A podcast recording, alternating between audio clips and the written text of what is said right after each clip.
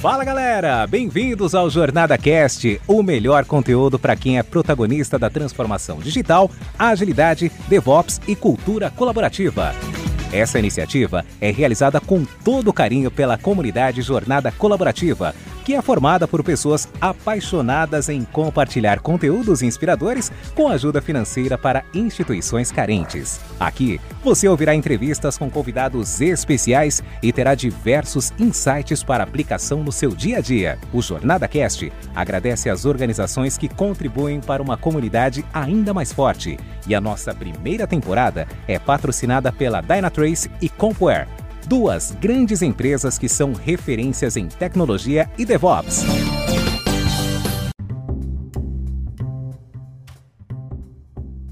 Fala galera, retornando aqui no nosso segundo episódio da noite de Java agora com uma mulherada incrível, fera, cara, em programação, que ama Java, né? E assim, a gente tem na jornada colaborativa muitas mulheres, e a gente faz questão de ter sempre nos livros, nos summits que a gente faz, e agora principalmente no Jornada Cast.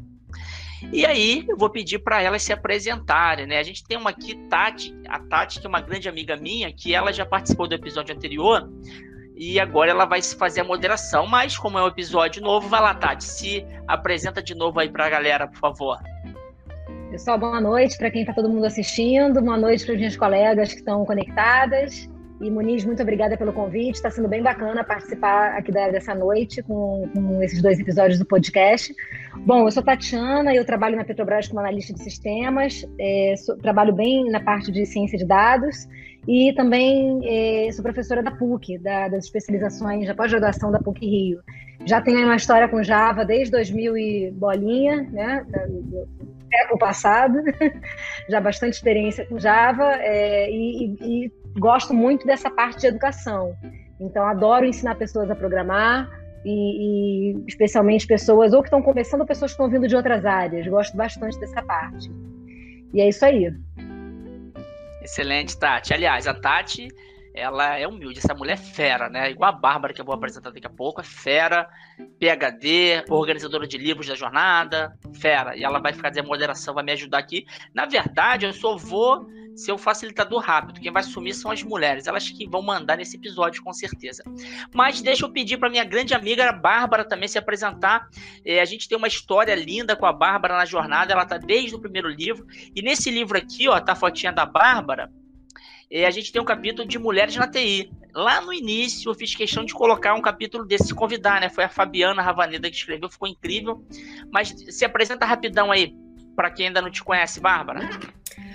Boa noite, pessoal, tudo bem? Eu sou a Bárbara Cabral, hoje eu sou é, analista de teste automatizado, né? Mas a minha, o meu início de carreira foi como programadora Java. Trabalhei um bom tempo como programadora, me apaixonei por testes e continuo escrevendo testes em Java e também em outros frameworks. Então eu, eu aprendi Java desde a, a, universidade, conheci, me apaixonei com os professores lá.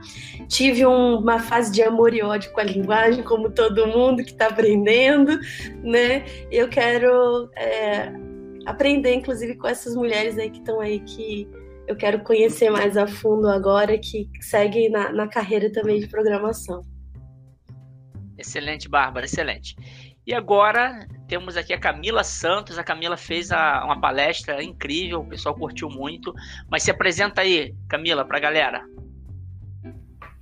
Boa noite, galera. Primeiramente, obrigada por estar aqui nesse episódio. Obrigada pela oportunidade. Eu sou desenvolvedora back-end Java na Digital atualmente. Sou bacharel em ciência da computação, me formei ano passado. Participei do Jornada Java, que teve recentemente o evento, agora estou ajudando em outros livros, que em breve a gente vai concluir também. Sou bastante engajada nas comunidades de tecnologia, principalmente as que estão buscando a inclusão de minorias, de mulheres e pessoas da periferia.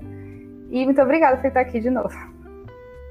Excelente, Camila. Aliás, eu prometi para Tati que não teria surpresa hoje, o convite malucos. Eu já convidei o Felipe no episódio anterior, Tati, e agora a Camila, não lembro, ela vai só balançar a cabeça. Eu já te convidei para o livro de inclusão, não já? Ah, beleza, você falou de minorias, é importante você estar tá no livro Jornada de Inclusão, excelente. Mas a gente vai falar mais depois. A Karina, cara, eu conheci a Karina através do Renan, ela arrasou, cara, no dia de DevOps, jornada DevOps. Eu fiquei fã dessa essa fera aqui em DevOps, mas ela também gosta de Java. Fala, se apresenta aí, Karina Moraes. E aí, tudo bem? É, primeiro, boa noite para todo mundo que está assistindo, que vai ouvir o episódio é, futuramente. Queria agradecer o espaço. É, como o ministro falou, a gente se conheceu recentemente. Eu também né, conheci o projeto Jornada Colaborativa não faz muito tempo, e desde então tenho participado de algumas coisas, participei do, do Summit Online sobre DevOps, agora estou fazendo parte do livro da curadoria de microserviços e estou aqui hoje. Então espero que a gente ainda tenha muitas oportunidades aí futuras para trabalhar junto. É, atualmente eu sou Tech Manager no Nubank, eu cuido, é, trabalho na área de, de Foundation, que a gente chama, né, mas parte de plataforma, cuido bastante da parte de Continuous Integration Continuous Delivery, né? Hoje eu gerencio esse time. É, tenho mais de 10 anos como engenheira de software. É, meu primeiro trabalho como programadora foi com Java e é o que eu tenho mais experiência e mais tempo de carreira. Também já programei em outras linguagens, já trabalhei com Node.js, já trabalhei com Kotlin, fiz coisas muito pequenas em, em outras coisas, Scala, Golang, é, mas Java é o que eu né, conheço propriamente dito há mais tempo e, e, acho que eu consigo compartilhar também bastante da minha experiência. E é isso.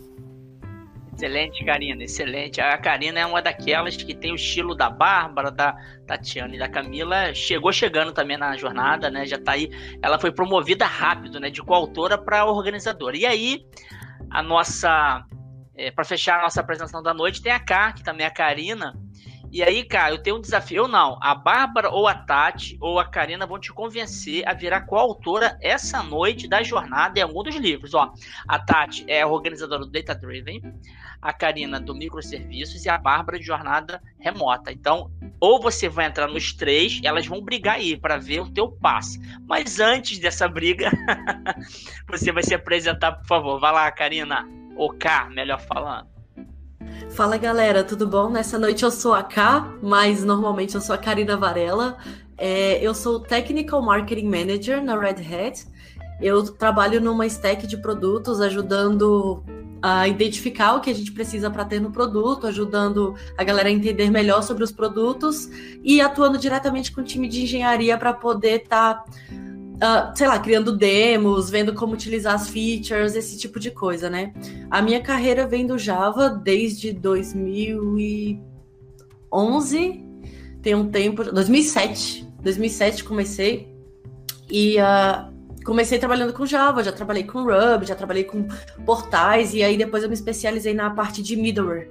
Então, é, eu fui para eu, eu, sou mais de uma visão arquitetural, né? Eu trago mais esse ponto de vista e tô aí na área. Foi, muito obrigada pelo convite, por estar aqui. E, cara, colaborar para o Jornada vai ser um prazer, né? Eu só vou dar uma olhada nos livros para poder ver para qual que eu vou ajudar, se não todos. Então, boa noite para quem estiver ouvindo, ou boa tarde. E obrigado pelo convite. Excelente, já gostei. Aí já ganhamos a noite aí, viu, meninas?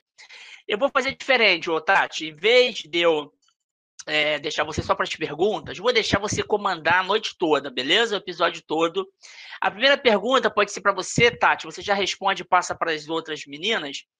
Eu queria assim, é, eu vou falar o exemplo que eu vejo às vezes no mercado e o exemplo que eu vejo no próprio, na própria jornada. Os livros mais técnicos, tem hora, eu líder da jornada, eu tenho que ficar botando pilha. Cara, tem que botar mulher, vamos lá. Que às vezes, no livro mais técnico, naturalmente, vem mais os homens, é o natural, né? Exceto algumas exceções. A, a Bárbara, por exemplo, é técnica, né? E entrou no primeiro, porque eu fui chato lá no LinkedIn chamar uma galera, né?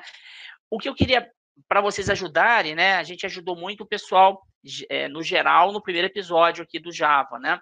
Agora no segundo, eu queria que vocês ajudassem aquelas mulheres que às vezes têm um potencial incrível e não sabem né, como elas podem iniciar nessa jornada. Um exemplo que está até no livro DevOps aí, que eu falei, é, que não tinha me atentado, olha como é que a gente tem que ouvir, né? E é isso que eu quero que vocês façam aqui, passar esse recado. Tem lá o Magu, que é um amigo nosso da jornada, a Bárbara conhece.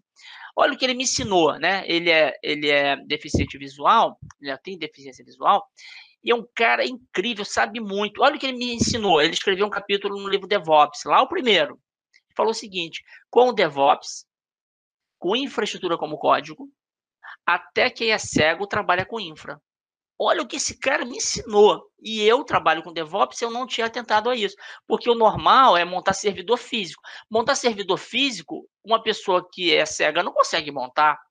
Agora, montar um servidor na nuvem por código, todos podem. E aí eu falei, cara, a gente tem que ouvir as pessoas, né? Se ele não escrevesse isso, e eu até falei, o livro DevOps, ele até virou best-seller agora, mas assim, é um instrumento para ajudar pessoas. Quando eu decidi colocar esses capítulos, cego, é, que trabalha com TI e tal, mulheres na TI, foi para isso. E aqui esse episódio, Tati, eu vou passar a bola para você, você pode responder, passar para as meninas, é o seguinte, talvez tenham várias pessoas né? Mulheres que nunca pensaram em trabalhar com tecnologia e vocês podem ser instrumentos para abrir essa possibilidade para outras pessoas, né? Mulheres às vezes estão é, nessa pegada aí desempregadas ou mesmo com essa situação do perder o emprego e nunca pensaram nisso. E vocês fazem coisas incríveis, vocês são exemplos de como a tecnologia pode fazer muita coisa. Aí, Tati, você pode, pela tua visão, experiência prática na Petrobras, como coordenadora lá da PUC ou como professora, abrir a, a parada aí e vou deixar você tocar, tá bom? Vai que é tua, minha amiga. Obrigada, Muniz. Bom, é, eu vou falar um pouquinho aqui, é, um assunto que eu falei no episódio anterior. Eu falei de pessoas de outras áreas que vêm começar a tentar carreira em TI, né? Em TI de forma genérica, mas como programação e que muitas vezes são formadas em outra em outra em outra área, como uma aluna minha que é formada em arquitetura e é uma das melhores desenvolvedoras front-end que eu conheço, exatamente porque ela tem o que nenhum analista de sistemas formado em computação tem, é, ela é formada em arquitetura, então olha que coisa bacana. Ela, ela tem uma visão do, do, do, do layout da, das coisas que eu não aprendi na faculdade, né? Eu acho isso muito bacana. Então eu falei para ela: traz a tua experiência, o teu conhecimento da faculdade para essa nova área. A gente sempre pode ter uma nova visão para as coisas. E aí eu deixo também a, a, a, provocação, né, de que eh, primeiro que as mulheres são incríveis, né? A gente a gente é super resiliente, a gente trabalha com cólica, a gente trabalha com problema em casa, a gente trabalha, a gente faz acontecer. Então para a gente não tem essa quando tem um homem falando, ah, hoje eu estou meio doente, gente estar fungando, né? A gente está lá morrendo, estamos então lá equilibrando mil pratos. Então a gente é forte a beça é, e a gente tende, lógico que as pessoas são diferentes, não dá para a gente generalizar que homem é assim, mulher é assado, mas a gente sabe que, que nós somos minoria na área de tecnologia, né? principalmente nessa parte de desenvolvimento, porque tem área de tecnologia, uma parte talvez mais de testes, de requisitos, você ainda encontra mais mulheres, mas desenvolvimento é minoria. E nós, então fica o desafio, como que nós podemos pegar é, as características mais comuns nas mulheres e levar esse novo olhar para uma equipe, para um time, para um código. E talvez a gente vai é, é, ver coisas que, que os homens, em geral, não, não, não veem, né? Por, por a gente ter um olhar, em geral, mais apurado, mais cuidadoso. Mulher, ela costuma ser mais cuidadosa. Não dá para a gente generalizar, né? Todo mundo é diferente. Mas eu coloco assim, não fiquem com medo, né? existe um, um, mito, digamos, eu digo mito porque, olha, eu tenho já é, é, mais de, de, de 15 anos de experiência profissional e eu posso dizer que é, eu sempre fui muito bem recebida, trabalhando em equipes predominantemente masculinas, quando se não só homens, e eu sempre fui tratada até muito é, mais, mais como igual do que eu gostaria em muitos momentos. Né?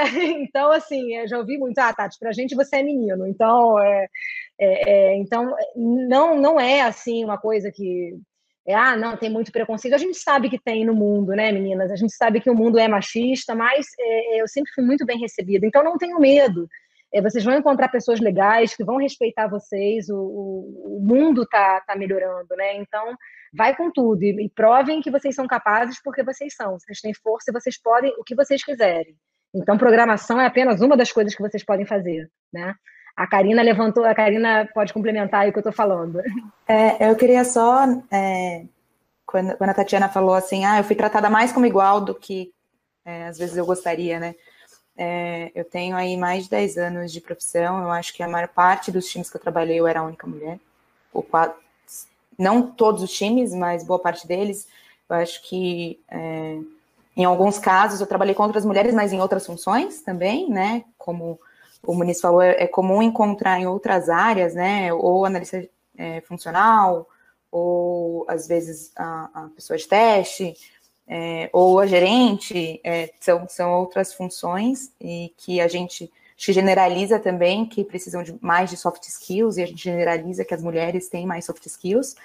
É, e essa questão do ser tratado como igual, é, eu senti, continuo sentindo isso bastante. Eu, eu, acho que em todos os times que eu trabalhei, eu fui sempre vista como, ah, a Karina é brother, né? E, e o quanto isso é impactante, o quanto isso também tem é, impactante no sentido de hoje eu vejo que a minha personalidade é, é uma e que provavelmente ela foi construída em cima desse ambiente é, que, eu, que eu vivi nos últimos dez anos, né? Então, talvez eu não tivesse sido é, tratada muito como menino em algumas situações, talvez a minha personalidade de hoje fosse outra, né? Ela fosse construída de forma diferente, os meus comportamentos e, e, e forma de agir fossem outros também. Então, acho que isso também é importante é, lembrar que quando a gente fala de diversidade, a gente só não, fala só de representatividade, né?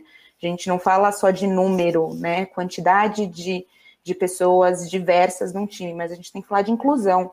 E inclusão não é tratar todo mundo igual, né? E sim aceitar, acolher as diferenças e respeitar todo mundo de forma igual, mas é, sabendo que as pessoas têm comportamentos, características e formas de se expressar é, diferentes, né? Eu acho que só é, deixando a referência aqui, a Pixar, a Pixar tem uma animação muito legal, que é, é, curtinha, deve ter uns sete minutos, ganhou um prêmio sobre diversidade que se chama Pearl, é P-U-R-L, e é uma bolinha rosa de crochê que vai trabalhar no escritório, que tem um monte de homem de terno, e ela acaba se comportando igual todos os homens, ela aparece de terno um dia, sabe? Para poder fazer parte do grupo. E eu acho que isso é muito comum é, nas últimas empresas que eu trabalhei é menos, mas eu acho que eu me coloquei nessa situação muitas vezes durante a minha carreira também.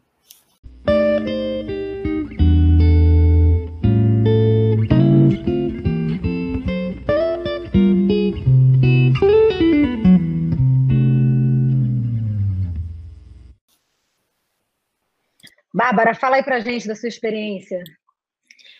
Cara, eu é, esse é o, o puro é um vídeo que eu me identifiquei muito também né? Porque eu entrei com uma PUR na, na universidade, eu nem sabia o que, que era programação, porque eu vi só o, o caderno da UFS que estava escrito informática e administração, e eu disse é isso mesmo, eu achei que era informática, Windows, Word, Excel, e fui.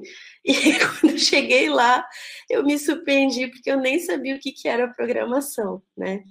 É, então, eu confesso que teve um período da minha vida que eu realmente me vesti como os meninos, não usava maquiagem nem nada, porque eu queria ser aceita. Mas depois eu vi que isso era uma bobagem, que eu tinha que ser quem eu era mesmo, e que isso não fazia diferença, que fazia diferença realmente era aquilo que eu sabia. Né?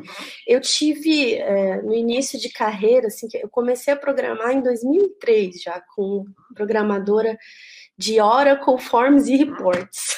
Não sei se alguém lembra. E aí depois eu fui para a área de programação em Java e eu senti muita dificuldade de aprender. Naquela época, não era como hoje que as pessoas compartilham tanto material, tem vídeo, tem curso. É, eu senti muita dificuldade naquela época porque só tinham livros, eram livros caros que eu não tinha acesso para comprar, então a gente ia e tirava xerox mesmo, sabe? Perdoem, Muniz, a gente escreve livro, eu sei que não é correto, mas na época era o jeito que a gente tinha de tirar xerox de algumas páginas para estudar. E eu lembro que a minha primeira prova de programação, é, eu não sabia é, o que era possível ou não, e eu tirei uma nota boa, uma nota até mais alta que vários meninos da minha turma que eram muito inteligentes. E uma das meninas falou para mim onde que eu tinha conseguido a prova, né? Aí eu, eu acho que foi a primeira experiência que eu tive assim que eu falei, nossa, que eu nem sabia que existia, que nem eu falei, né, de você chegar ingênua na coisa e não saber.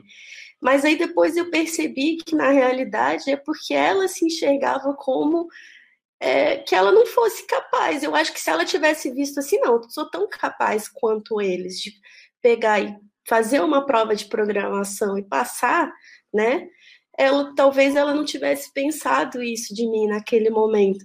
E aí eu conheci é, várias outras mulheres programadoras, né? a gente sempre foi minoria também desde aquela época, hoje tem mais, né? E, e aí eu me apaixonei, eu, eu acabei tendo uma experiência ruim, porque naquela época também não, não, eu tentava falar com as pessoas que eram mais sênior, eu, tinha, eu era muito tímida, então eu não falava que eu não sabia. Isso aí, meninas, para vocês que estão escutando, não tem problema você falar que não sabe fazer, tá?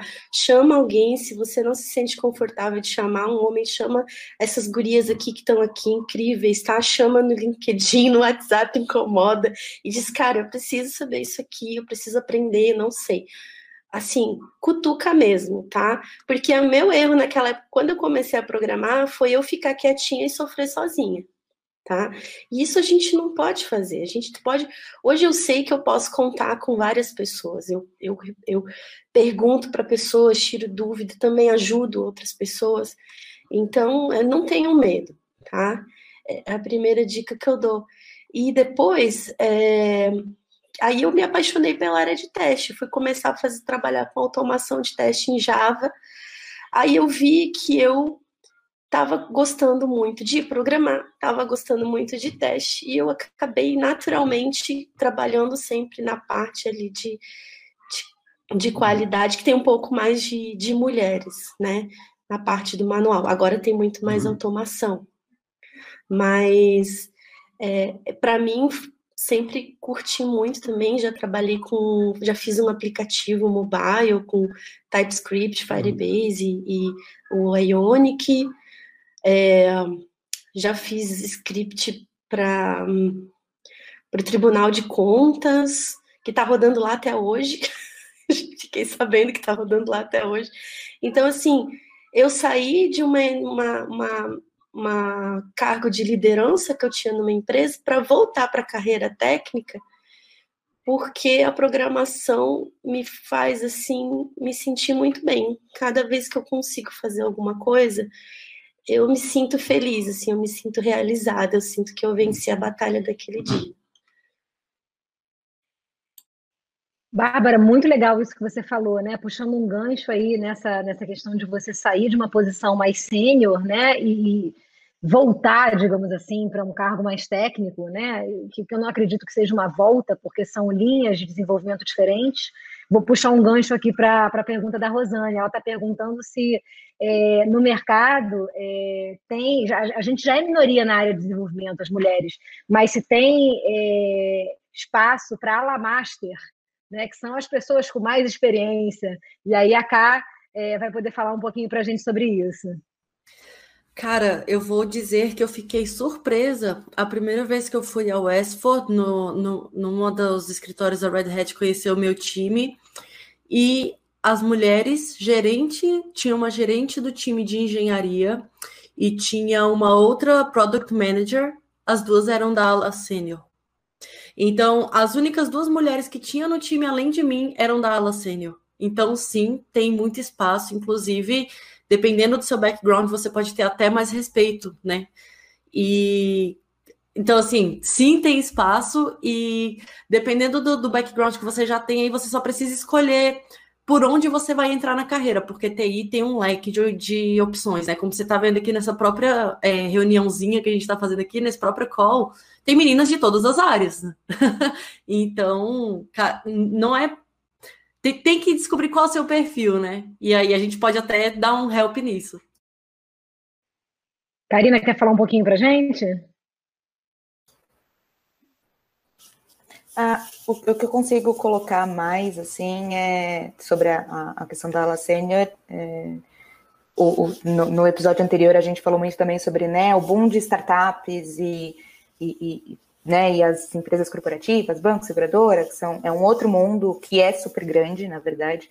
É, eu tenho experiência em, em, ambos cenários e eu vejo que é, em startups é muito comum ter pessoas muito novas, é, eu acho que hoje em dia também, é, eu, eu como a Bárbara, entrei na faculdade sem saber nada e, e aprendi a, a e fui para o mundo de computação depois que eu já estava fazendo bacharelado.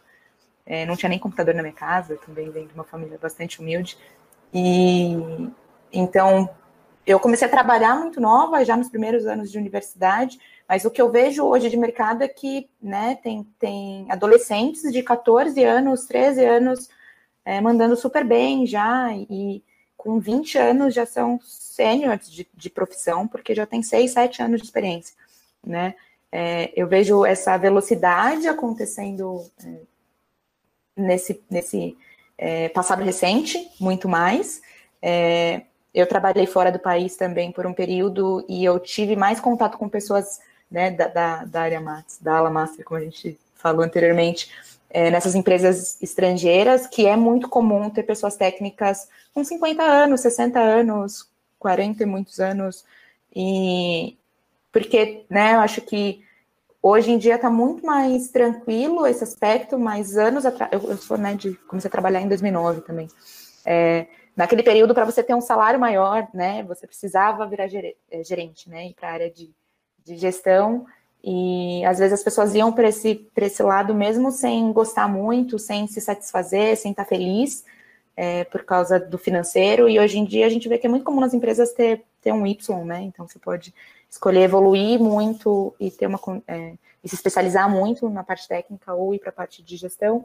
E aí é mais comum ver pessoas é, mais velhas, né, é, na parte técnica também, né? Não é não é um demérito, na verdade você é, é um mérito muito grande e, e, você conseguir se especializar numa coisa que você é apaixonado, que você gosta muito de fazer. Então, é, eu fico muito feliz de ver que eu posso escolher também, né? Eu não preciso seguir para um lado e hoje é muito comum uma carreira em pêndulo também, né? É, você está na parte técnica, você é, é gestor por um, dois anos, três anos, aí você volta a ser técnico, aí você fica é, sambando. É, a, a, tem aqui mais uma pergunta que eu vou juntar com essa, com essa experiência, né? As meninas que forem falar depois agora podem juntar, falar ainda da Ala Master. E, e mas a, a Paola está perguntando aqui, ela, que ela professora em TI, tem muito interesse em ingressar no mundo corporativo como programadora Java. E ela queria saber quais foram os maiores desafios com o Java. Então, passar a bola para a Camila, é, para ela falar um pouquinho dessas, dessas duas perguntas. Aí você faz como quiser, Camila. É, é, mistura os dois assuntos, tá legal? Beleza.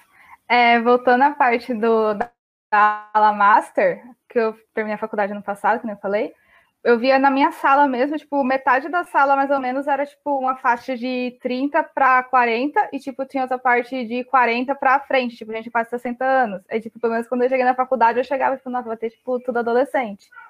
E questão de idade, eu acho que pelo menos a nossa área é uma coisa que não tem tanto preconceito, talvez algumas áreas tenham, mas a gente não tem muito preconceito se a pessoa é muito nova, se a pessoa já é mais da aula master também, tem sempre espaço para todo mundo. E aí, juntando com essa pergunta que veio depois, eu tive uns professores que eram, tipo, professores e foram para a área de corporativo, e também outros que eram de corporativo para professor.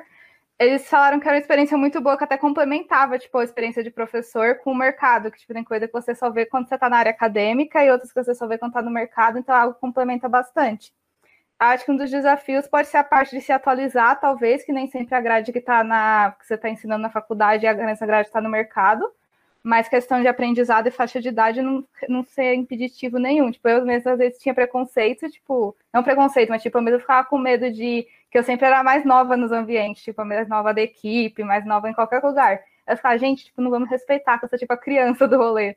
Então, tipo, na nossa área, tipo, não tem esse negócio de, ah, você é muito novo, você é mais ala master. Então, a área é totalmente tipo, aberta para todos os tipos de conhecimento. Então, a pessoa que quer ir para a área de corporativo, já sendo professor, eu acho que vai sem medo nenhum. Legal. Cá, fala um pouquinho para gente aí da sua visão. Então, é, eu acho que o fato da pessoa ser do meio acadêmico não impede de ser um grande especialista técnico. Um exemplo disso é, por exemplo, o professor Isidro, que é um, um grande exemplo para mim, porque ele não ficou para trás, vamos colocar entre aspas, no conteúdo, ele não está ensinando Struts 2.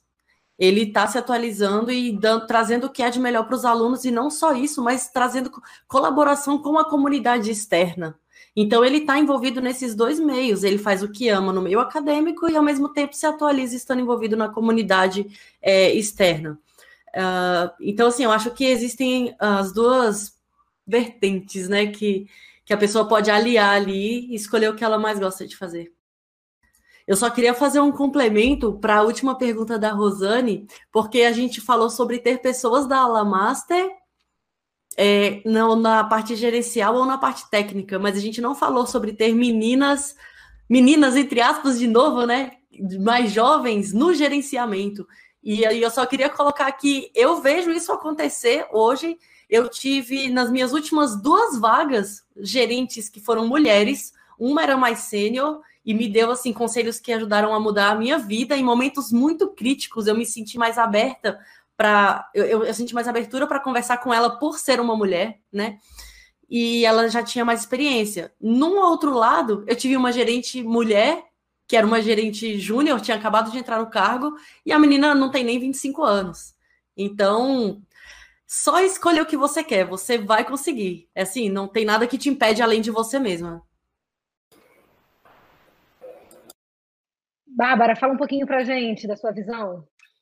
É, falando um pouco ali de, de como ultrapassar as primeiras barreiras ali da programação, né? Eu acho que além de estudar, legal é você ter alguém que te ajude no início ali, a parear com você, porque muita coisa você só vê na prática.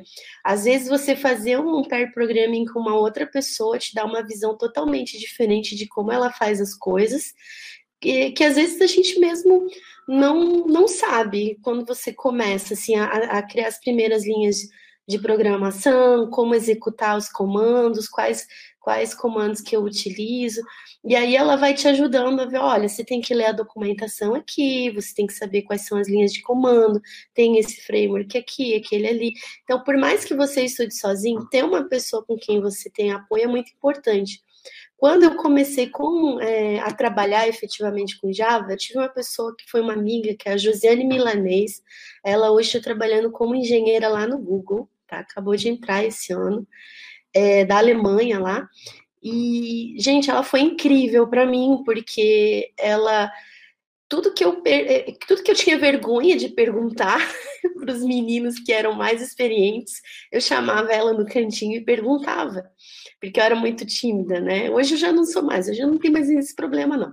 Mas eu perguntava para ela, então é importante você identificar alguém que você tenha confiança para se abrir mesmo e, e para falar, né?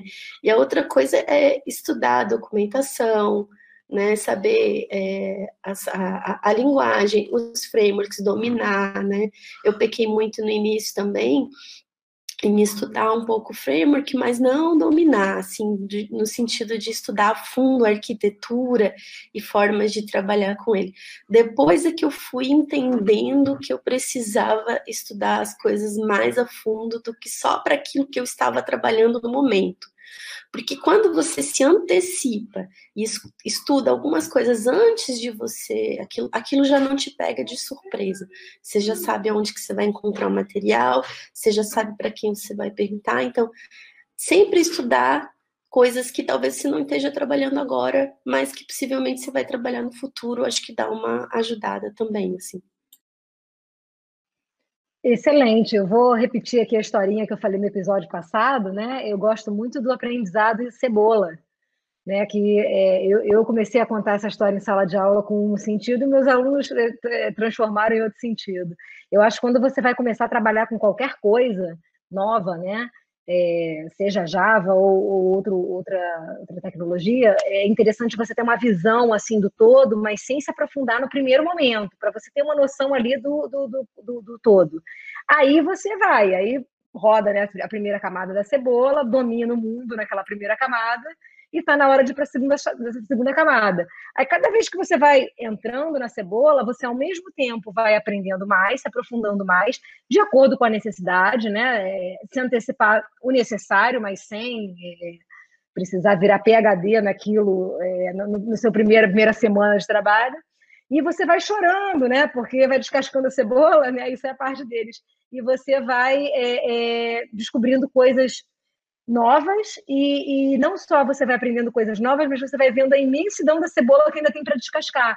Eu não sei se vocês ainda têm essa visão. Eu hoje, com já mais de uma década de profissão, eu cada vez mais acho que eu, que eu sei menos coisa, porque é tanta coisa que a gente tem para aprender, e aí essa ansiedade a gente tem que gerenciar também, né? Não dá para saber tudo, você tem que saber aonde encontrar e para quem perguntar. Pronto, aí está dominado. Né? Vou passar aí para a pergunta para a Karina, para ela fazer. Não, para cá, desculpa, para cá fazer a colocação dela. Karina também, só que Karina Varela, tá valendo. É, então, sobre o aprendizado em cebola e desafios no Java. Eu acho que você tem que começar pelos conceitos básicos do que, que é uma programação orientada a objeto e aprender o que, que é generics, o que, que são as coisas básicas do Java, sabe? Uma vez que você tiver aí, depois você passa talvez para programação web, que é o que tem muita vaga no mercado, é para programação web. Quando você chega, é, desde o começo, eu recomendo você já estar envolvido em comunidades. Então, como a Tatiana disse, você tem, tem que ter para quem perguntar, buscar um mentor, busca na comunidade que tem muita gente que quer te ajudar. É, tem aí o Soul Java, que é a maior, uma, acho que é a maior comunidade do mundo até de, de, Java, e a gente tem encontros semanais, tem a comunidade do professor Isidro, que é bem focada em iniciantes também, tem aqui a galera do Jornada Colaborativa, então essas pessoas às vezes parecem inalcançáveis, mas como o Sandro disse no episódio anterior, às vezes só de você mandar um oi, você já vê que a pessoa é totalmente aberta para te ajudar. Então, acho que começa por aí. Muito legal, Karina, quer complementar? Sim, é, sobre o que a Ká falou, né, de aprender, eu acho que o que vale muito é a gente entender o conceito, os conceitos, principalmente, vai, por exemplo, quando a gente fala é, de Java mesmo, da linguagem e do ecossistema, né? Você pode ter 15 frameworks que tenham o, o, o mesmo objetivo, digamos assim. Eles podem ter diferenças muito sutis ou, ou, coisas muito específicas, mas que conceitualmente eles fazem a mesma coisa, né? Então, quando você pega para estudar alguma tecnologia, tenta entender primeiro o teórico, conceitualmente, o que aquilo, o que aquilo executa. Eu acho que também, por exemplo, eu, comecei a aprender Java na faculdade, então é, fiz, sei lá, aplicação desktop usando Swing, depois a web foi JS, é, escrevendo JSP, né? Então era com, com servlets ali na mão. Hoje a gente tem o Spring Boot aí, que você dá uma linha de comando, ele subiu. E o que eu vejo algumas pessoas pecando, né, que já trabalham, né, pessoas que eu encontrei no, na, na vivência ali, que chegaram há pouco tempo no mercado, é que elas entendem que rodar uma linha de comando e colocar uma annotation numa classe vai fazer aquela aplicação subir, mas elas não entendem o que está acontecendo no fundo, né? Elas não entendem o que é um servidor web, elas não entendem qual é a função né, do, do Tomcat ou do Jerry, ou é, como uma requisição realmente funciona e chega na sua aplicação. Então, acho que conceitualmente é, você é, dominar, você dominar o conceito vai te fazer é, aprender novos frameworks, novas técnicas muito mais fácil. Então, um exemplo muito sutil, né? Não sei, é, uma das minhas últimas experiências trabalhando como desenvolvedora é, back-end Java, é, me perguntaram: ah, você conhece VRaptor? Né, que é um framework MVC para Java. Eu falei: não, mas eu já trabalhei com Spring MVC, então beleza, é quase a mesma coisa. Então você precisa entender a sintaxe que muda, né? Que uma, uma notation para injeção de dependência ali. Nenhum é, você escreve, sei lá, eu acho que é, nem lembro, mas authorize, o outro é inject, eu não lembro qual era qual é, faz um tempo que eu não trabalho é, no programa com isso, mas, mas você sabe o que, que acontece, né? O que está acontecendo por trás e qual que é o, o, propósito daquilo. Então, você só tem que aprender a sintaxe diferente, né? Então, isso facilita muito também. Então, quando você pegar, né, aquele, a próxima camada ali da cebola para aprender, tenta entender o conceito daquilo e não só é, é, o, o framework específico, assim. É, é, excelente, Karina, esse, essa sua dica aí. Eu, eu, eu, uso exatamente essa estratégia dando aula para o pessoal lá da, da pós, né? É, eles, muitos vêm ansiosos, e professora, a gente vai aprender que framework? Eu falo, nenhum. Ah, como assim nenhum? Aí a analogia que eu faço é, quando você tinha sete anos e aprendeu tabuada, você aprendeu na calculadora ou você aprendeu a fazer a tabuada na unha? Então, aqui a gente vai aprender na unha e depois você vai poder estudar o framework que você quiser, porque hoje é Spring Boot, no, no passado era é, JCF, Spring MVC, Struts. Isso muda, cada um, dois anos, a gente não sabe se o framework de hoje será o framework de amanhã, né? Vou passar aí para a Bárbara complementar. Falando nisso, né? É, na faculdade, eu não sei vocês, mas a gente, a gente criou um compilador, né? Então, na faculdade, a gente fez aquela parte de análise léxica, sintática, semântica, a gente criou a nossa própria linguagem, né? Uma vez que você aprende bem é, como que funciona uma linguagem de programação, depois aprender outras é muito mais fácil. Então, vai muito do que a Tatiana falou, né? De você ir aprendendo. Então, ah, por mais que você está aprendendo os conceitos de Java, ok, você está aprendendo os conceitos de Java, mas tem algumas coisas que são comuns a outras linguagens de programação também. E aí tem uma coisa assim, ó, por exemplo, quando você aprende a primeira linguagem, vai lá, você vai aprender inglês, né? Digamos que é uma linguagem normal de, de, de, comunicação, você aprende inglês. Quando você quer aprender a segunda linguagem, é mais fácil, porque o teu cérebro já sabe como processar aquela linguagem. Então, a outra fica mais fácil.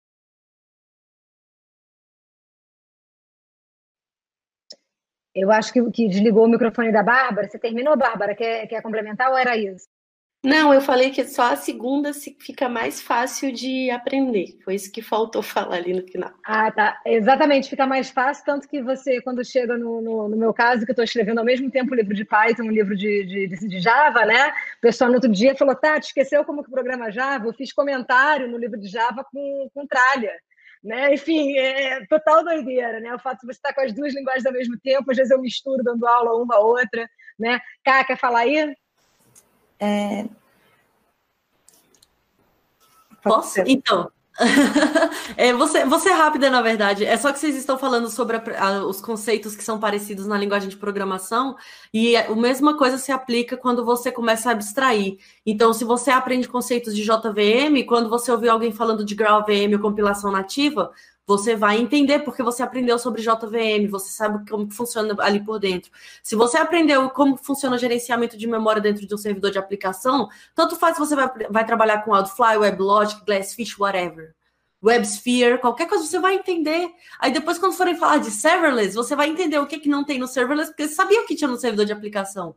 Então, os, os conhecimentos vão se construindo conforme o tempo passa e você vai aprendendo os conceitos, não as ferramentas em si. Então, acho que é isso aí, que, assim, só para sumarizar, né? Excelente, é. excelente, Karina. Karina, complementa aí para gente. É, só complementando, é, muito bem falado, Cá. É, o que eu ia falar, assim, o que eu vejo no mercado, hoje em dia a gente fala, né, é, Java é muito robusto, é muito utilizado, é, você pode usar para web, você pode usar para, ah, sei lá, software embarcado, para mobile, para várias áreas diferentes, e é super bem utilizado, e o que o Muniz falou no, no, episódio anterior também, né? Eu acho que eu vi muito isso no passado, do desenvolvedor vestir a camisa, que eu sou o desenvolvedor Java, eu sou o desenvolvedor C Sharp, eu sou o desenvolvedor é, PHP. E, e, o que eu vejo de mercado hoje em dia é muito do o bom engenheiro ou, e a boa engenheira, e não necessariamente a pessoa especializada na linguagem. É, na minha experiência anterior na Atlassian, é, eu entrei como né, desenvolvedor e fiz meu teste em Java, e no último ano o, a parte de, de, avaliação de candidatos é, deixava é, para que o candidato escolhesse a linguagem que ele se sentisse, ele ou ela, né, se sentisse mais confortável é, resolvendo um problema é, de estrutura de dados, por exemplo, e independente da linguagem, né? Acho que o, o desenvolvedor e a desenvolvedora ele tem que ser um, ele, ela tem que ser um, um bom solucionador de problemas, né? E, e, entender de arquitetura, entender de conceitos de ciência da computação, entender é, a, a, teoria, que é o que a gente está falando aqui, ter a base, mas é, a ferramenta, o framework que você vai usar para resolver o problema, depende do problema, né? Não é. Você vai resolver todos os problemas com o mesmo framework, com a mesma linguagem. Se você fizer isso, às vezes você está perdendo, é, deixando de aproveitar um espaço que você poderia otimizar usando uma outra ferramenta, né? E um exemplo também, hoje eu trabalho no Nubank, então acho que é bem conhecido de mercado que lá a gente só usa Clojure, né? E eu nunca trabalhei em outra empresa que usasse Clojure, eu não sabia Clojure. E, e, é, e tá tudo bem, né? Então, o que eles é, pedem, por exemplo, num, num, processo de entrevista, é você saber o, o, conceitual, é você saber uma programação funcional. Então, se você resol souber resolver um problema usando programação funcional, independente se vai usar Kotlin, se você vai usar Lisp, se você vai usar Clojure, se você vai, você pode escolher o que você quiser, é, tá tudo bem. Se você tiver conceito de arquitetura, resolver um problema de é, né, faz um design, para alguém mais sênior, obviamente, design de um sistema de pagamento com redundância, e se você tiver é, uma carga maior, como que você evita problemas. Então, eu acho que vai muito mais para essa linha do conceitual e você aprender, usar, né, escolher a ferramenta de acordo com o seu problema e, e utilizar no melhor momento cada coisa, né? Perfeito, perfeito. Eu acho que é bem por aí, né? É, é, quando você se abre é, para a diversidade do, dos conceitos, é, das tecnologias em cima daqueles conceitos, você fica, você tem um cinto de utilidades e você pode usar o cinto de utilidade em, qualquer ocasião. E aí eu vou puxar aqui o gancho de uma de uma pergunta que teve no, na parte anterior do podcast, né? Só para fazer um comentário, se mais alguém quiser comentar, fica à vontade mas é, perguntaram sobre a questão de ciência de dados, o que, que Python resolve, que Java não resolve. E aí eu tenho um comentário sobre isso, bem bacana, eu que conheço bem as duas linguagens. É, Para ciência de dados, ainda se fala, é, Python agora, atualmente, está né, como a linguagem preferida para ciência de dados, apesar de ter, ter uma galera aí forte no R também, o pessoal falando que Julia está vindo com tudo, né? Mas, assim, hoje é Python, né? É, talvez Python a maior parte, em segundo lugar R. Mas eu tenho ouvido algumas pessoas falando que trabalham com, com machine learning, ciência de dados, que estão migrando as soluções para Java, que também é, tem algumas bibliotecas, pela questão da, da, de performance. Né? O que, que o Python ganha em relação ao Java hoje, na minha opinião, é a questão de ter mais gente usando. Então, você tem mais pessoas para quem perguntar. Fato, vai ter menos gente hoje programando Java e machine learning do que é, em Python, que tem muito mais bibliotecas, que tem muito mais pessoas. Então, é, é aquilo, é que nem é, quando, quando todo mundo, aí agora eu vou revelar a idade, quando todo mundo saiu do ICQ e passou a usar o MSN. Por que, que a gente fez isso? Porque todos os amigos estavam indo para o MSN. Eu lembro que eu achei o MSN uma porcaria, mas estava todo mundo no MSN. Né? Então, não tinha mais ninguém no ICQ. Né? E eu tenho ainda um antes, né? eu era do Mirk, né? então, assim, aí é, terrível. Né? Eu ia te é. perguntar do Mirk, você tem cara que usava o Mirk também, hein? E o que, que é o, o, o, que, que é o Slack se não é, né? O Mirk. O Slack é o Mirk. Exatamente. Exatamente. Então, então, assim, quando você conhece várias coisas, é, você consegue é, pivotar rapidamente porque o pessoal está usando. Então, ah, beleza, eu brinco com o pessoal, gente, eu dou aula de Java e programa em Java porque é o que eu conheço, é o que eu tenho experiência. Mas se amanhã não for mais Java, for Java, beleza, vamos aprender Java e vamos ser felizes, vamos dominar o né? vamos dominar o mundo e resolver problemas, sem ficar, ah, eu queria fazer tudo em, na linguagem A ou com framework X ou Y. Eu acho que é muito por aí, né? Camila, quer falar um pouquinho para gente aí? Quero complementar a parte lá de estudar a base, que uma coisa até quando eu estou ajudando pessoas que estão iniciando na área, nas comunidades, que as pessoas já ficam, ah, eu já quero aprender Spring, ou então se for outra linguagem, ah, já quero aprender Node. Aí eu fico, calma, você já sabe lógica de programação? Tipo, você já sabe estrutura de dados, sabe algoritmo? Aí, tipo, a pessoa, ah, não sei. E, tipo, a pessoa quer pular, tipo, vários degraus, assim, na escada para já chegar na parte do framework. Tipo, eu sei que o mercado pede, tipo, essa rapidez, só que a gente tem que ter essa base muito boa. Porque, sabendo principalmente orientação a objetos, você consegue ter essa migração de uma linguagem muito fácil, tipo, de Java para Python, para Ruby, ou para outra orientada a objetos também. E também não ser fã de nenhuma linguagem, acho que é uma coisa muito boa, porque quando eu era de consultoria, tipo, eu trabalhava com Java, depois fui para Python, aí depois tive a parte que eu mexia com Ruby. Aí, tipo, eu sabia me virar muito bem em outro, porque eu já tinha orientação a objeto, conceito de REST, de API fácil. Mas, tipo, eu não era fã de Java, tipo, totalmente Java. Agora eu tenho a sorte que eu só trabalho com Java há bastante tempo. Mas não pode ser fã de nenhuma linguagem, tem que estar sempre aberto para aprender novas tecnologias e sempre contar com a comunidade também. Perfeito, Camila, falou, falou tudo e sabendo que sempre o Google está aí, né, fácil, acessível do celular, do computador, para a gente é, usar o Stack Overflow, ou seja, você não necessariamente precisa saber fazer tudo, basta você saber formular a pergunta no, no, no Stack Overflow e lembrar de copiar da resposta e não da pergunta, né? Isso é importante. Essa dica é, é, é excelente. E, e, fazendo um gancho aí também, hoje em dia que a gente está na era dos tutoriais online, né? É, é, já, eu, já, eu já vi pessoas querendo, não, pô, eu vou aqui em dois minutos fazer um modelo de deep learning. Beleza, mas você sabe o que é um banco de dados? Ah, não, eu quero fazer aqui.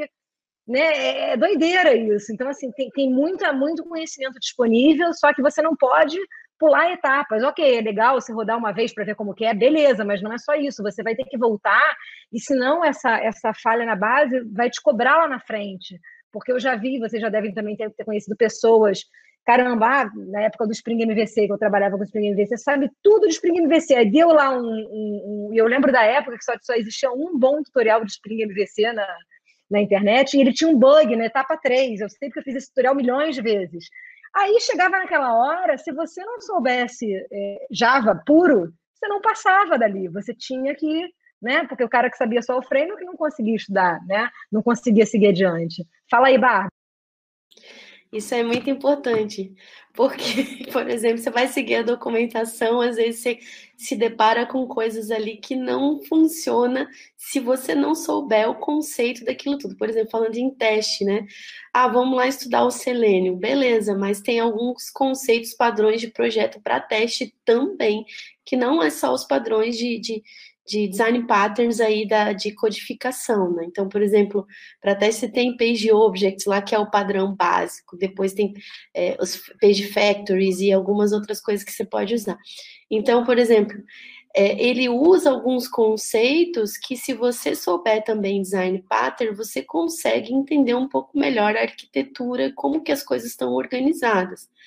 Então, se você bate o olho, você sabe como que está estruturado aquilo, você sabe o que está sendo usado, você sabe como procurar para resolver alguma determinada situação.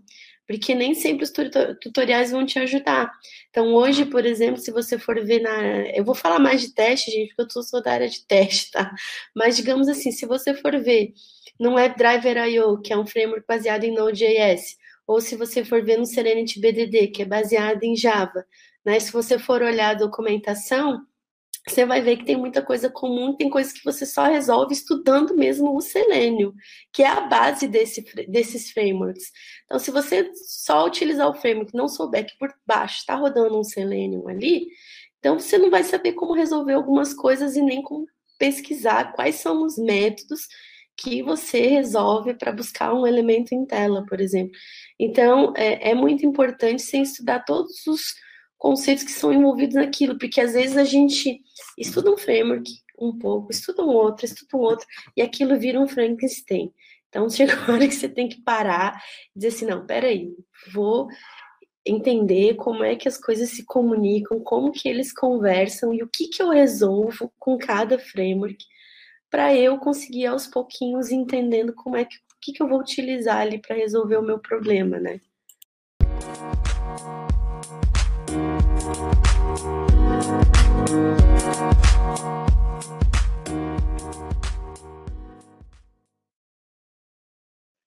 Excelente. Bom, como o Muniz me deixou aqui no comando, né? É, a gente está se aproximando aí da hora do nosso encerramento. Eu vou pedir para todo mundo, para cada uma de vocês, Muniz, pode ir embora, que a gente vai fechar aqui do jeito que você Boa. me ensinou. eu vou pedir eu vou pedir para cada uma deixar aí a sua mensagem final, seus contatos, o que quiser, né? É, deixar a mensagem final para a nossa comunidade, o pessoal que está nos assistindo, que está nos ouvindo.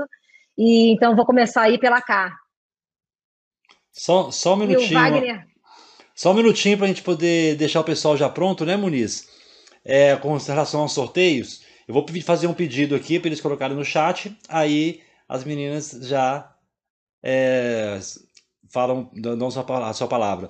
Então, assim, eu quero é, para participar do sorteio. São três credenciais, Muniz. Está aumentando mais, mais, três. mais. Aproveitar que hoje é Noite das Mulheres, elas arrasaram, né, cara? Três, logo, vamos lá. Isso é top, hein? E vai ser de um combo só ou dos dois combos? A pessoa pode escolher tecnologia ou, ou negócio, né? Ah, pode deixar livre para ela escolher. Beleza, bacana. Então, gente, ó, vai participar do sorteio. Quem digitar aí no chat para mim o seguinte: o que você achou do Jornada Cast de hoje? Então digita com uma palavra, lembrando, digita uma vez só, tá? Porque tem alguns no passado algumas pessoas colocaram mais de uma vez para ver se ganham mais, mais, prêmios. Mas vamos lá, então digita no chat o que você achou da Jornada Cast de hoje, ok? E no final eu volto com o sorteio. Tatiana. Beleza, tem gente perguntando se é só para mulheres, sorteio para todos, homens, mulheres, não binários, né? para todo mundo. é, então, cá, é, dá aí seu recado final é, para o pessoal. Se você é mulher ou homem iniciando na carreira de TI, Java, com Java você não vai ficar na mão. Eu já estou com o meu contra-cheque aí bem justo há vários anos e conheço várias pessoas que ganham a vida com Java. São 25 anos de Java, esse ano fizemos 25 anos de Java e não, o Java não morreu. Na verdade, ele está só no começo da adolescência. Então, é isso aí. Meus contatos, me, me procurem no Twitter, é, é arroba Cavarela, só que em vez do último A é um número 4. Arroba Cavarela, só que em vez do último A é um 4. E meu site, carinavarela.me. É isso aí. Obrigada, gente, pelo convite. Esse cast foi sensacional. Muito obrigada. Obrigada, Ká. Vou passar aí para a Karina, nossa outra Ká, né? Que hoje está como Karina. Obrigada, Tatiana. Eu não sou marqueteira como a Ká, então não vai sair tão bonito. é, queria agradecer o espaço. Para quem quiser me procurar, eu, eu, não uso Twitter, sou uma das poucas pessoas que não usa Twitter. É, tem lá no LinkedIn, vai lá, Karina Moraes. É, minha dica, incentivo que eu queria deixar principalmente para as mulheres, mas eu acho que isso se encaixa para todas as pessoas que estão começando na profissão também, é não espere ter 100% dos requisitos de uma vaga publicada para se aplicar, é, não espere né, a oportunidade cair no seu colo, pinga as pessoas, pergunta, é, se você não sabe muito, você tem uma empresa dos sonhos, vai lá, pergunta qual seria o direcionamento, como que é o processo seletivo, se prepare, estuda, eu acho que esse é o, o primeiro ponto, é, em várias ocasiões, eu já conversei com, com, mulheres em outros eventos, tem, tem pesquisa na internet, que a gente acaba se, se aplicando, se julgando muito e aplicando em vaga só quando você tem 100% dos critérios, e homem normalmente vai com 60%, porque, né, mas foi criado para tomar mais riscos, e, e, no geral a gente é um pouco mais conservadora, então não tenha medo, tenta. E, e é isso, e mais, só complementando, em algum momento a gente falou sobre mulheres na liderança, né?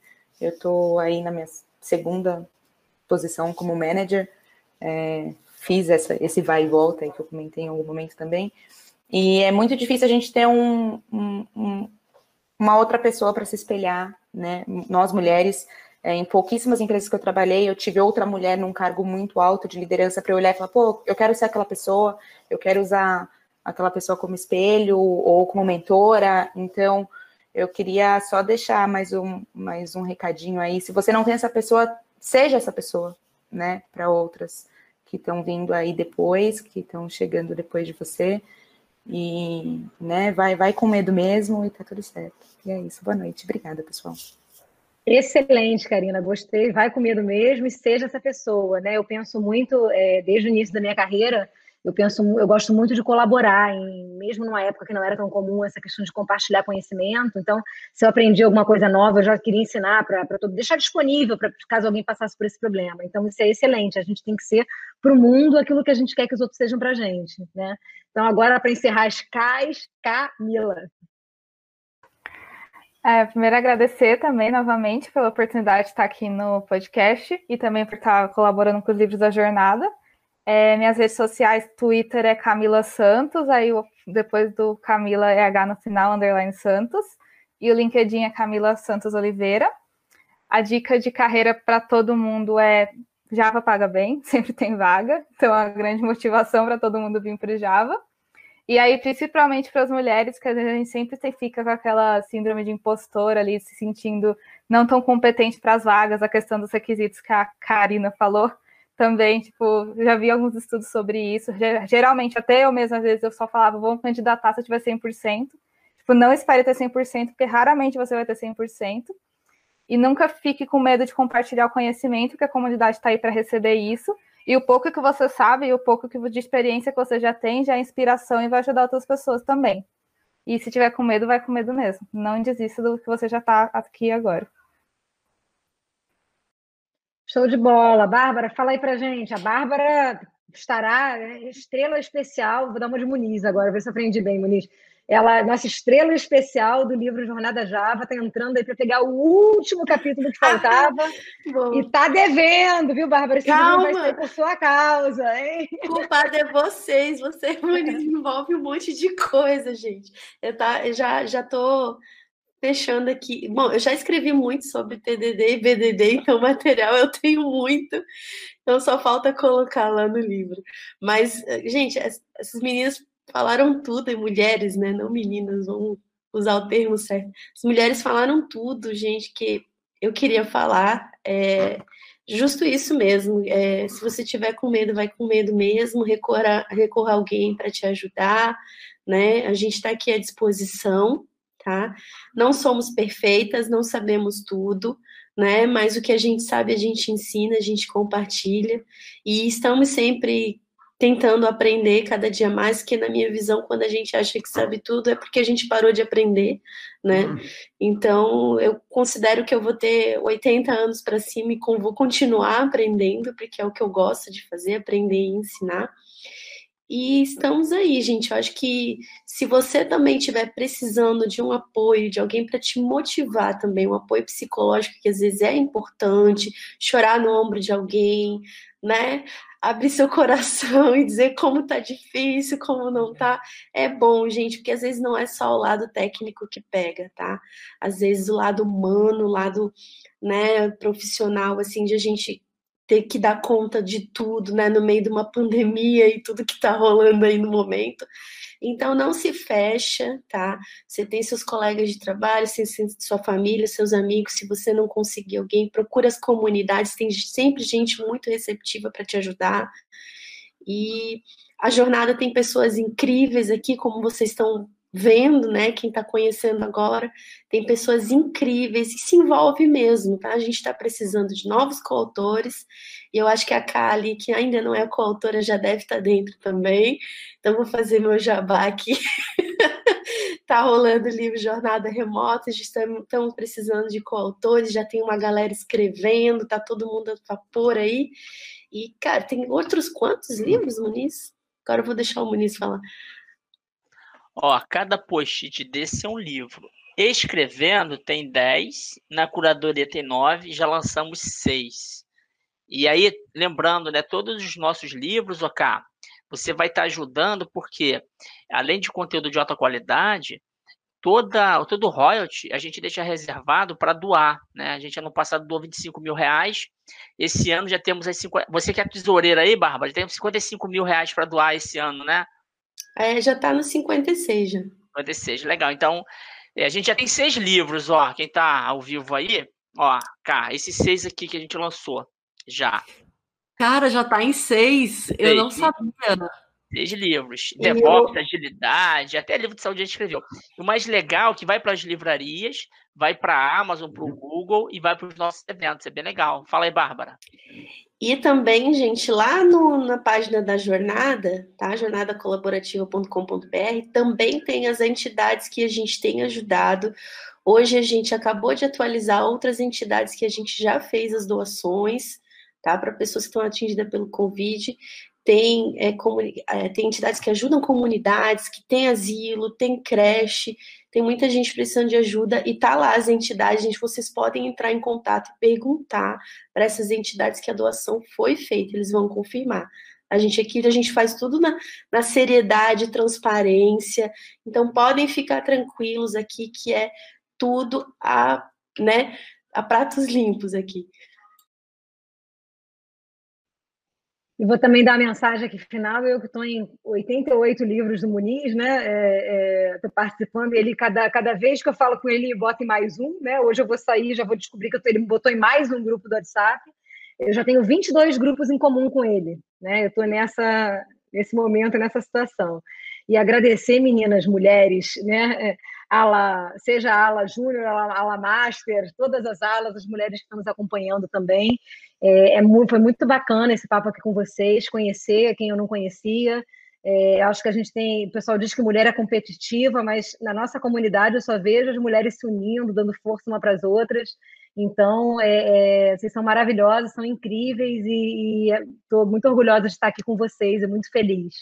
Aí, Muniz, parabéns aí por, por o pessoal está pedindo no, no, no, chat o Summit Ladies, né? Aí, um dia só de bora, mulheres. Bora? Bora? Eu acho uma boa. A gente Vamos. pode fazer um mix de vários assuntos. Já, boa. Excelente né? ideia. Olha que interessante, ó. É, quem já passou aqui no Jornada Cast, nesses 20 episódios, pessoal, eu lembrando agora quem me ajudou a fazer a moderação. E aí, Wagner, vai ter noite que eu não preciso mais, cara. Eu vou descansar, vou dormir. Olha quem já passou aqui: a Analia, a Bárbara e agora a Tatiana. é, recapitulando, foram três mulheres, amigas, parceiraças minhas da jornada, que me ajudaram aqui fazendo esse bate-bola. E aí, cara, é, é, muito gostoso isso, a gente se ajuda, né, cara? A gente tem lá já foram nove sábados. A gente vai pro décimo sábado agora. Eu acho que vale, Bárbara. Ô, Bárbara e Tati, vamos lá, vocês ajudam a. Chama a Karina, a Cá aqui, a Camila. Vamos fazer essa bagunça. Um sábado. Aí, Wagner, vai ser uma As quatro aqui já estão. Essas quatro já tá garantido. Todas as mulheres. Eu Já vou lá tô vendo Carol isso. também, né? Tatiana tá Carol, entrando no Tatiana. 23 grupo do WhatsApp já. Isso, Então, já vai ter, já terceiro. tem. Tati, eu, eu fui olhar aqui depois que você falou 65 grupos, cara, que eu tenho como comunista. 65?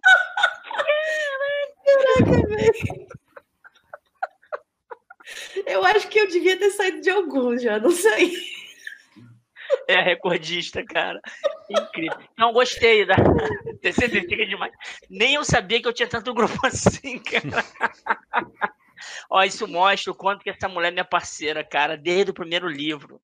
Ela vem lá de Florianópolis pro Rio para lançar o primeiro livro aqui em junho do ano passado e não paramos, né, Bárbara? É, muito gostoso isso, pessoal. Trabalho voluntário e a gente cresce muito, né? A cada livro, a cada evento, a cada jornada que acha aqui.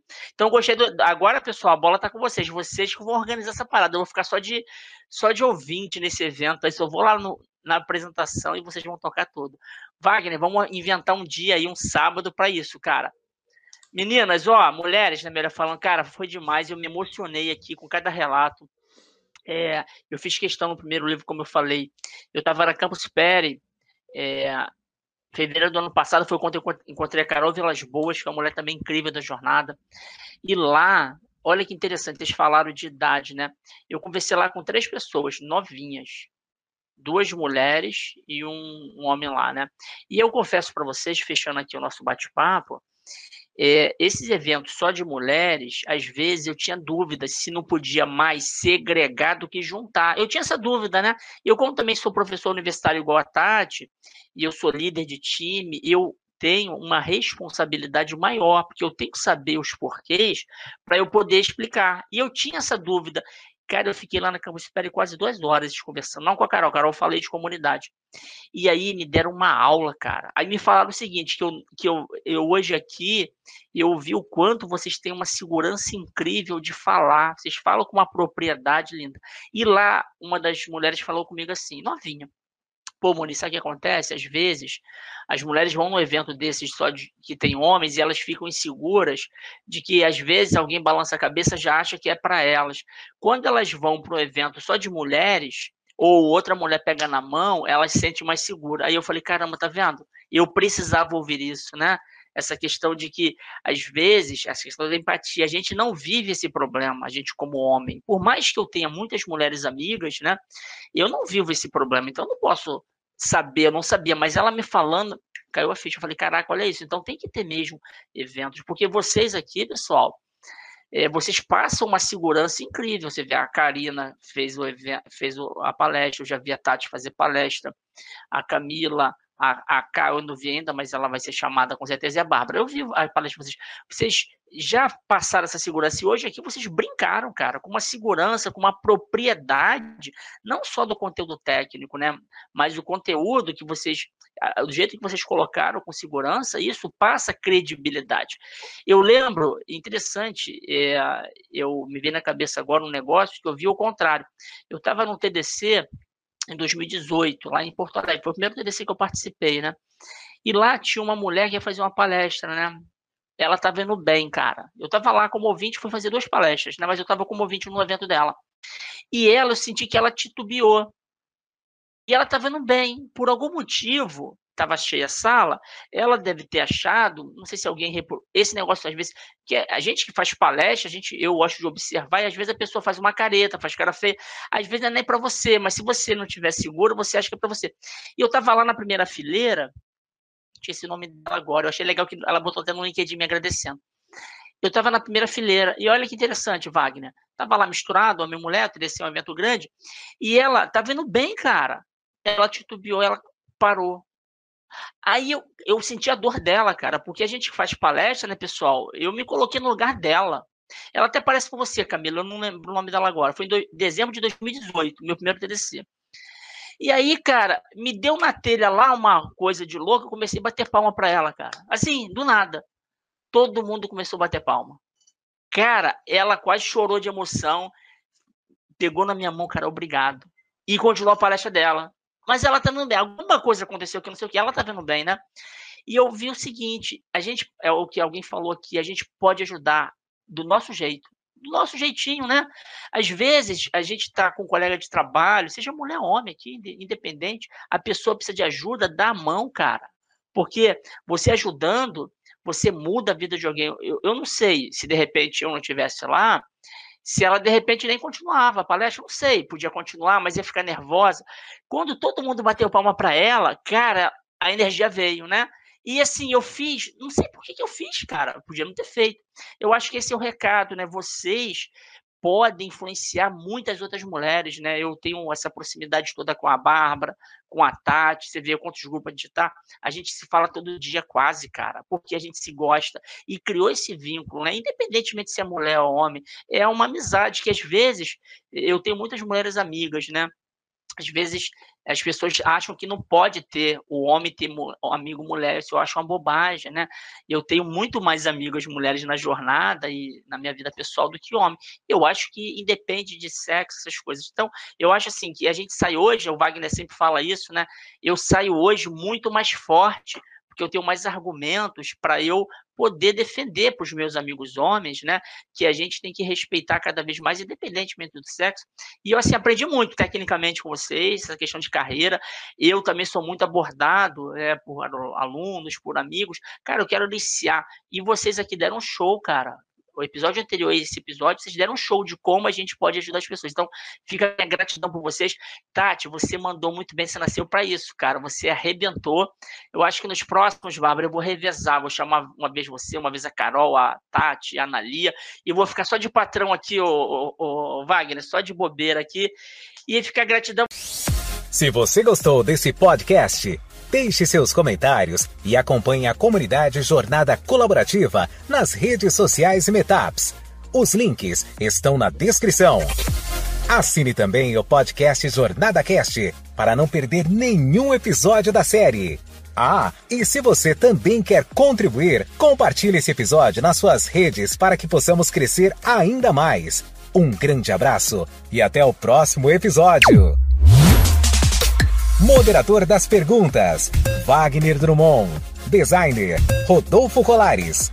Organização e edição: Bruno Jardim e Doni Matias.